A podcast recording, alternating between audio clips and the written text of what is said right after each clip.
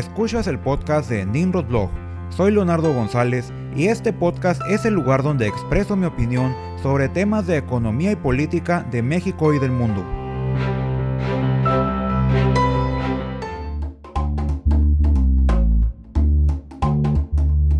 Bienvenidos al episodio número 21 del podcast de Nimrod Blog. El día de hoy hablaremos sobre cómo saber cuándo será seguro volver a la normalidad anterior a la pandemia del COVID-19, sobre todo si México está abriendo su economía demasiado pronto.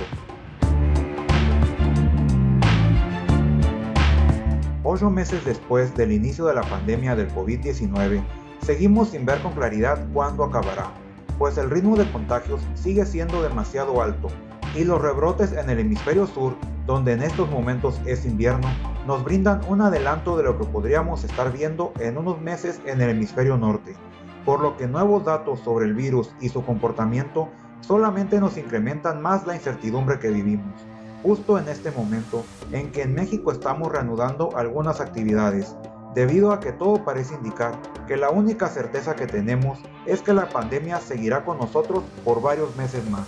y nuevos brotes de contagios parecen inevitables.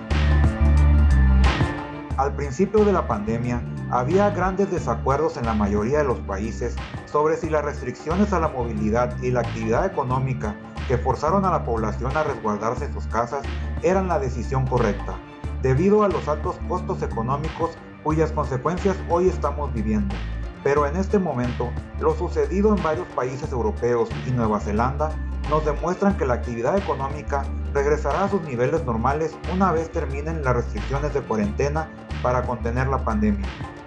Pero nuevos brotes de contagios en países que han reanudado su actividad económica también nos demuestran que una recuperación rápida y sostenida será casi imposible, mientras no se cuente con una vacuna efectiva y disponible para la población general.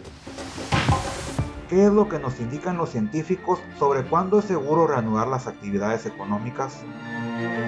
Cuando el COVID-19 comenzó a esparcirse a través de China, se implementaron medidas muy severas recomendadas por epidemiólogos, que redujeron la movilidad y el número de personas expuestas al virus, al mismo tiempo en que intentaron educar tanto a la población como a las mismas autoridades sobre los comportamientos y medidas de seguridad necesarias para prevenir la propagación del virus.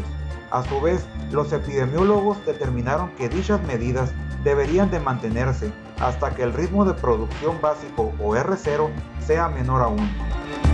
El número de reproducción básico o R0 nos indica el número de personas que contagia una persona infectada por un virus, en este caso el COVID-19. O sea que cuando el R0 es igual a 1, una persona infectada contagia a una persona adicional, lo que permite que la propagación sea sostenida pero a un nivel que puede ser contenido por las autoridades. Pero cuando una persona infectada le contagia el virus a más de una persona, el ritmo de contagios alcanza niveles exponenciales, como está sucediendo en estos momentos en México, Estados Unidos y casi todo el resto del continente americano.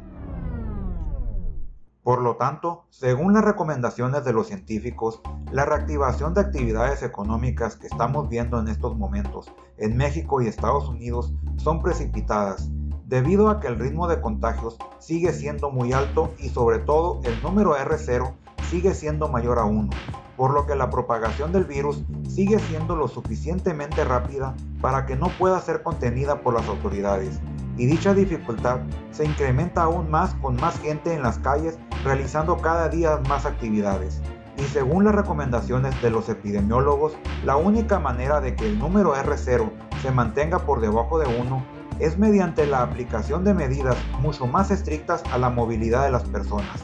junto con una efectiva campaña de pruebas y rastreo de los contactos de las personas infectadas, que permita a las autoridades sanitarias aislar a los casos positivos de COVID-19. Estas recomendaciones de los epidemiólogos fueron comprobadas en Estados Unidos en el mes de julio, cuando debido a la presión de su población y la politización del tema, varios estados decidieron eliminar muchas de las restricciones de movilidad y permitieron la reapertura de muchos negocios, incluso aquellos con fines de esparcimiento y por lo tanto no esenciales, alcanzando su clímax el fin de semana del 4 de julio, cuando miles de personas salieron a festejar el Día de la Independencia, y en consecuencia se dieron nuevos brotes de contagios en estos estados, donde las medidas de seguridad fueron más laxas, los cuales hoy presentan los, ritmos de contagios más altos desde el inicio de la pandemia, cuya única explicación es que abrieron su economía demasiado rápido y de forma muy poco controlada, debido a que mucha gente regresó de inmediato a sus viejos hábitos ignorando las recomendaciones de distanciamiento social, las recomendaciones del uso del cubrebocas, lavarse las manos constantemente, entre otras. ¿Qué nos dice la opinión pública y los políticos sobre cuándo se debe reabrir la economía? Por una extraña razón, en muchos países, entre ellos en México y Estados Unidos, se ha politizado e incluso polarizado la opinión de la población sobre cómo se debe afrontar la pandemia del COVID-19, dependiendo de quién proponga la solución. En el caso de Estados Unidos, llegan al extremo en que parte de su población que apoya al presidente Trump se niega al uso de cubrebocas y a seguir medidas de distanciamiento social, lo cual se suma a la grave crisis económica que ha generado la cuarentena, la cual está llevando al límite a una gran parte de la población, lo que provoca que los ciudadanos presionen a sus gobernantes para que se reanuden las actividades económicas y de esta manera se mitigue un poco la crisis económica que estamos enfrentando. La pandemia del coronavirus puso a prueba los sistemas de bienestar de cada país. Por este motivo, la presión social fue mucho menor en Europa debido a que cuentan con sistemas de bienestar eficientes que le permitieron a su población recibir un ingreso mínimo suficiente mientras estuvieron aislados en sus hogares, mientras que en Estados Unidos, donde no se cuenta con un sistema de bienestar tan completo como en Europa, los ciudadanos estadounidenses solamente pudieron aplicar su seguro de desempleo, el cual no les alcanza para cubrir los gastos básicos promedio de una familia. Y por esta misma razón, la presión social ha sido mucho más fuerte en México y el resto de Latinoamérica, debido a que no contamos con un sistema de bienestar, y quienes se quedaron sin empleo debido a la crisis provocada por la pandemia fueron dejados a su suerte, lo que obligó a que una gran parte de la población nunca pudiera resguardarse en sus casas para prevenir contagiarse del COVID-19 pues tuvieron que elegir entre arriesgarse a contraer el virus o arriesgarse a no tener ingresos que les permitieran costear sus necesidades básicas como alimentarse.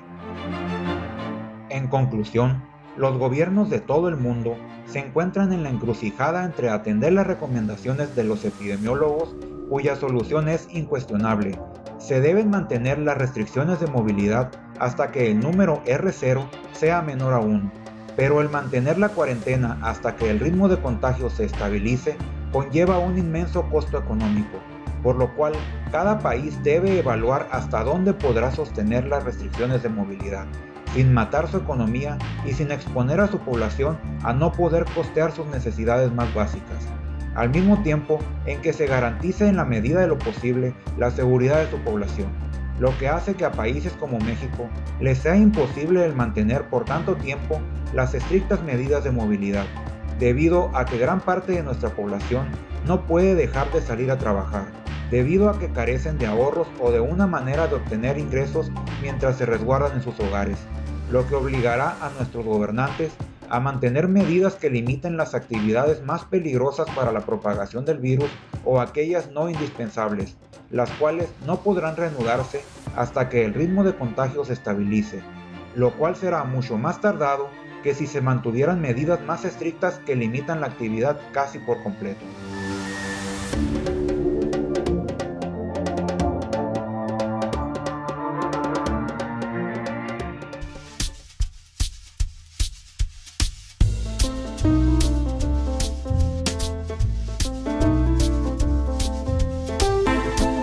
Muchas gracias por haber escuchado este podcast. Si no estás de acuerdo con mi opinión o tienes algún comentario al respecto, dejemos que la opinión fluya en la sección de comentarios de nimrodblog.com o en mi Twitter en arroba nimrodblog. Hasta la próxima.